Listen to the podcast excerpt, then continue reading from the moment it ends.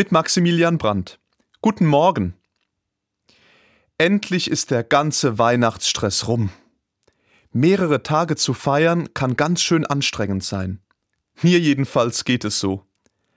Weihnachten ist aber ein so besonderes Ereignis, dass es wie eine Hochzeit im Orient über mehrere Tage gefeiert wird. In den täglichen Gottesdiensten feiere ich Weihnachten sogar eine ganze Woche lang. Und jeder Tag dieser Festwoche hat ein spezielles Thema.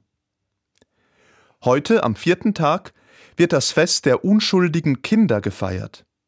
Das Fest geht auf eine Legende zurück, die in der Bibel steht.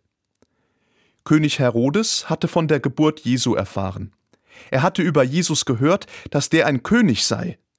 Herodes bekommt Angst, dieser Jesus könnte ihm einmal den Rang streitig machen und ihn vom Thron stürzen. Deshalb befiehlt er, dass alle neugeborenen Kinder unter zwei Jahren in und um Bethlehem getötet werden sollen. Viele unschuldige Kinder sollen durch den grausamen Befehl von Herodes angeblich brutal umgebracht worden sein. Josef war da schon mit Maria und Jesus nach Ägypten geflohen. Deshalb entkam Jesus diesem grausamen Morden. Soweit die Legende.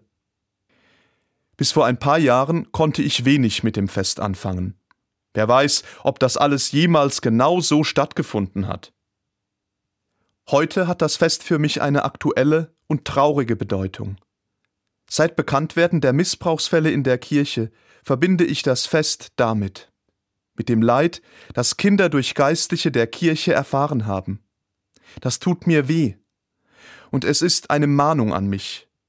Mach alles, damit es Kindern gut geht und sie sicher sind und sich auch so fühlen, damit sich nie wieder solches Leid wiederholt, vor allem nicht in der Kirche.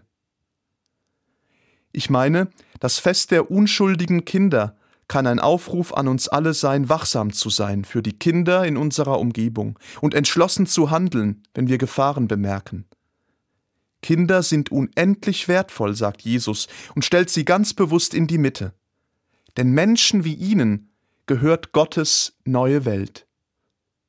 Maximilian Brandt, Jockrim, Katholische Kirche.